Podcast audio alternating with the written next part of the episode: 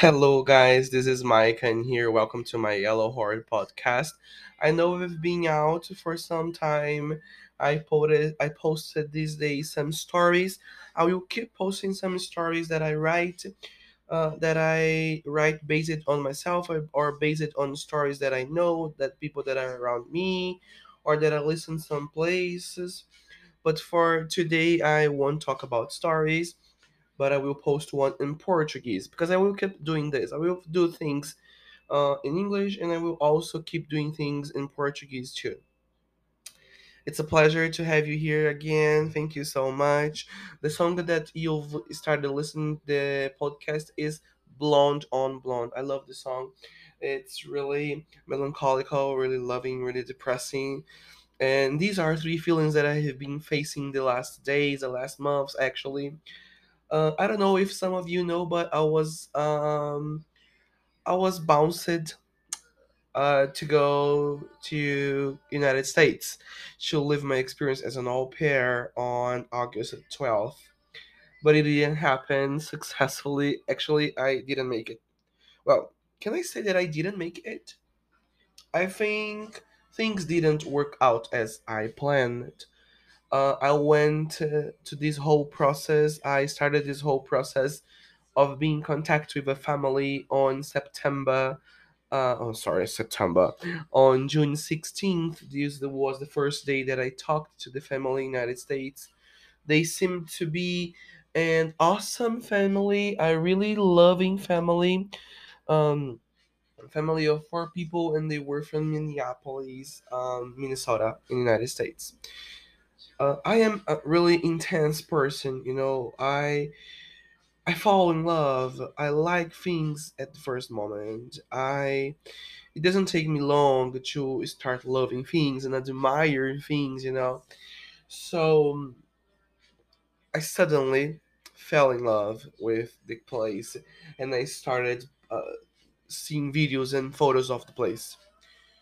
Uh, well, we matched uh, because this is a platform where there are families and people trying to work with the families and looking for a match. And we matched on June 20th, right? And I couldn't go in June because I needed to get my visa. And a lot of things had happened throughout this journey.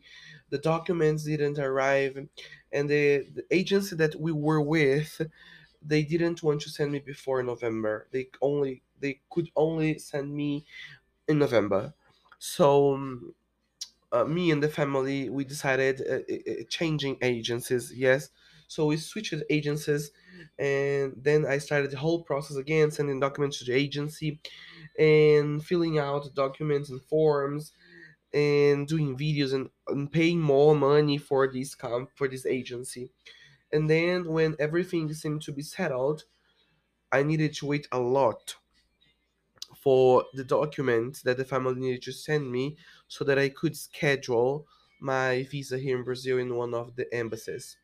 Well, uh, the document arrived late, but I could make it in time. I could uh, reschedule my date to go to the embassy. And the embassy that I decided going in Brazil was the embassy in Brasilia, which is uh 20 which is a 26 hour trip far from me. Uh, that's because I couldn't get a plane because the plane the, the ticket planes are really high. It's really expensive these days. So I said, okay, why not going to Brasilia by bus? 26 hours. I'll go sleeping and all, and that will be okay. No problem at all. I like traveling, and I had traveled many times uh, long distance like that by bus. All right, and then start the journey. I went to Brasilia. It was 26 hour trip. I arrived there. I suddenly fell in love because when I first take took a look at Brasilia, I suddenly remembered by the song of uh, a, a Brazilian band called Legião Urbana, and the song is about uh, Eduardo and Monica. It's a couple that they uh, didn't seem to fit together, but luckily or uh, unex- uh, without explanation, they fit it in the end, right? And when I saw Brasilia from the bus window, I just played the song on my cell phone uh, and started listening to it, and I felt the vibe of the city. Uh, Brasilia is not known by everybody out of Brazil, but it's the capital of Brazil and it's the political center of Brazil too. And when I arrived there, I was in ecstasy. I was really excited. I was on a roll. Uh, I took uh, Uber to go to the to the hostel that I was going to stay two or three days. And the first day, I just spent night in the hostel. I slept. The next the next day, it was the day that I was going to do my interview for the visa and everything. Everything was really nice uh when I was waiting to get uh, to get um called to be interviewed in the embassy in the American embassy here in, in Brazil, I met uh, a beautiful and amazing girl. Her name is uh, Leticia, right? And you don't know, it happens that she was from my state.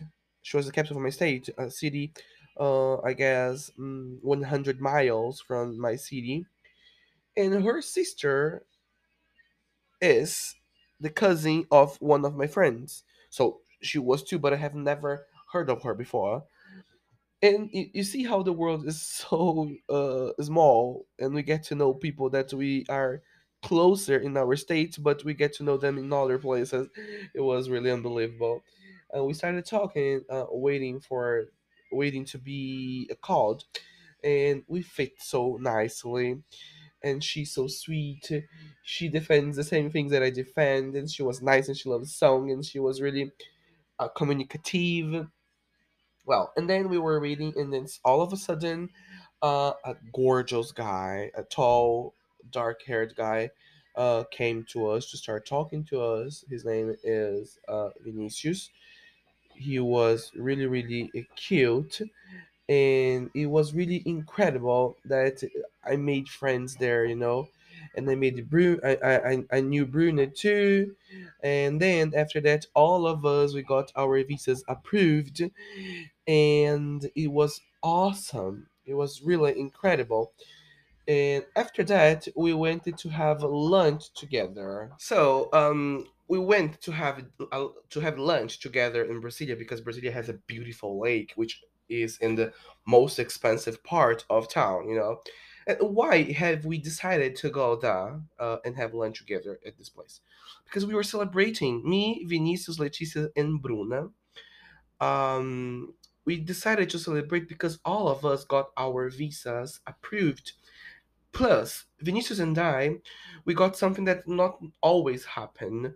Um, the ambassador, the guy that was working in the embassy, tell asked us, okay, uh, can you stay in Brazil one more day up to tomorrow so that you can get your visa in hand and you can take it with you to your state. So the things are going to be um really faster to you. And I said, okay, oh my god, yes, of course. I didn't even think. I didn't even think the fact that I should uh, book uh, one more night to the hostel or things like that. I didn't even think that maybe uh, there couldn't have there couldn't have um there couldn't be sorry a room space for me in the hostel. But I said, okay, let's do it. And so we were so happy that all of us got our visas approved. All of us in different ways, yes, uh, because um, uh, Leticia was going to to San Diego and California. I was going to Minneapolis. Um, Vini, the most gorgeous guys I've ever met. Uh, he was going. He's so intelligent, guys. He was going there to study movie, to study filmmaking. You know, he's awesome. He was going to Salt Lake City in Utah, um, and Bruna was going to New York, if I'm not wrong, if I'm not uh mistaken. Anyways, so we, we decided uh go in that place to have lunch together. It was amazing. We drank some drink some drinks. We ate some good food. We walked around the lake, and then we went to the zoo. it was incredible. It was really incredible. So I was really glad that I could get my my visa in hands. I was really glad that I met people, nice people in Brasilia, and I went to other places too. I went to some bars, I went to some parties. Um, I was really happy, really, really happy about it. And then uh, I said, "Oh my God, everything's happening. Everything's gonna happen so nice, you know." And then I came back to my town, uh, where I live in Nova Mutum. Um, I was really excited. I was happy. I was organizing my things to go to another country. But all of a sudden, I received in mail three days before of the planned date to to depart from Brazil. It was an email from the agency telling that the family didn't want to follow with the procedure, that they didn't want to follow uh, the match anymore, that they were canceling with me. I got crazy.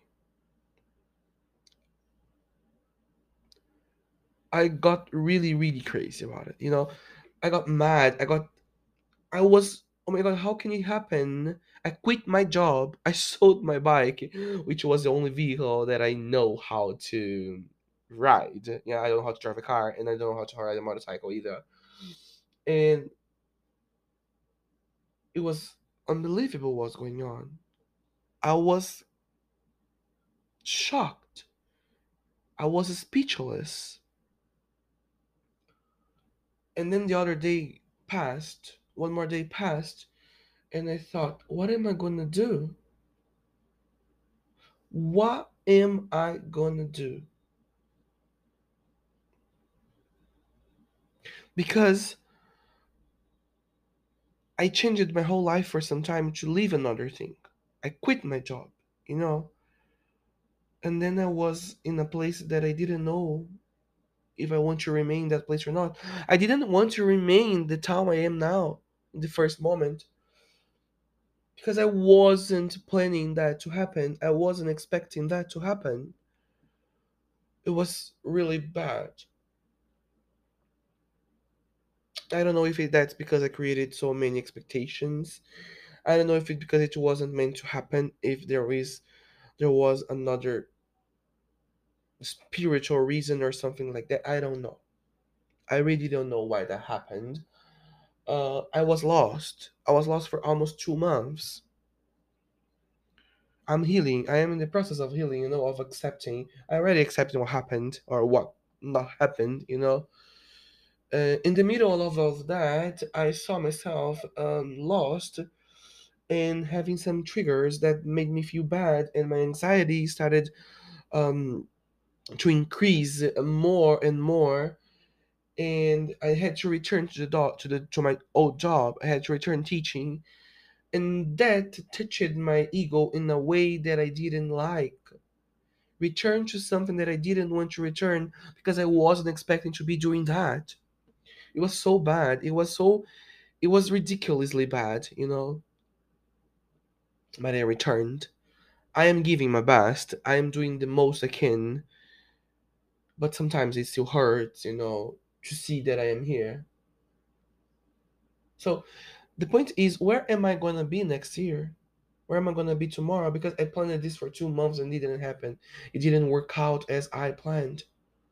So I ponder myself. I keep dwelling on the fact that if it's good or not to keep planning things. It's really bad the feelings that I had. Thank goodness I have a wonderful family that supports me in everything I do. That I have friends, that I have an old job where is my friend where is honor, and they had me a chance to keep working there.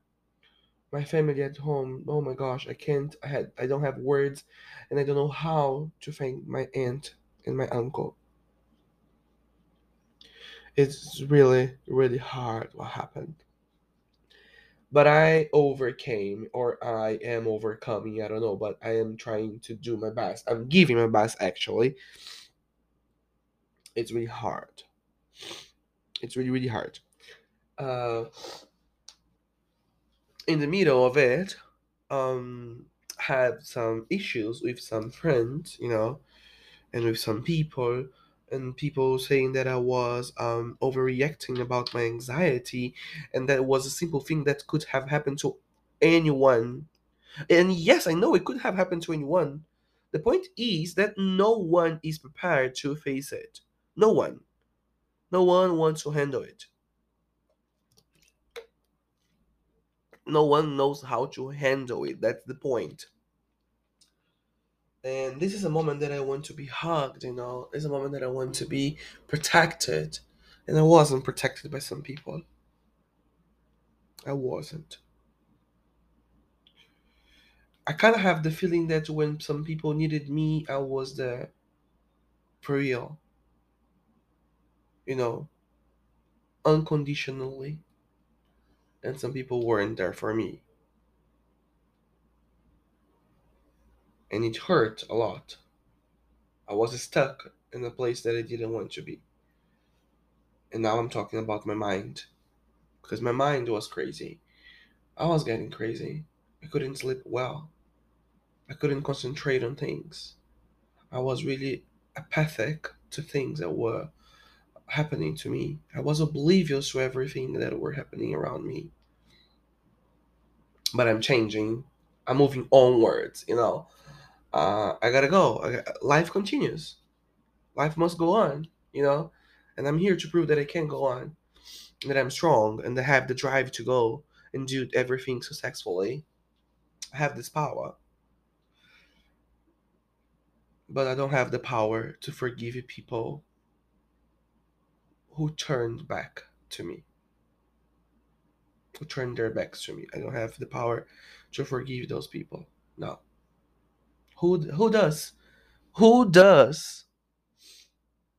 Nobody does, I guess. And if you do, oh, congratulations for you. Congratulations.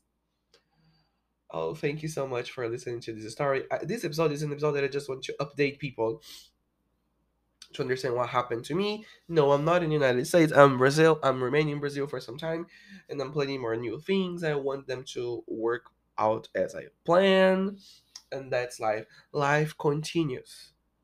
Life goes on and on. Always. Thank you so much. If you like this podcast, please um, share this with a friend. Uh, you can like it, you can comment it, you can follow me on Instagram, please. I'm all here. I'm all ears, please. Thank you so much for listening to me, guys. Bye bye.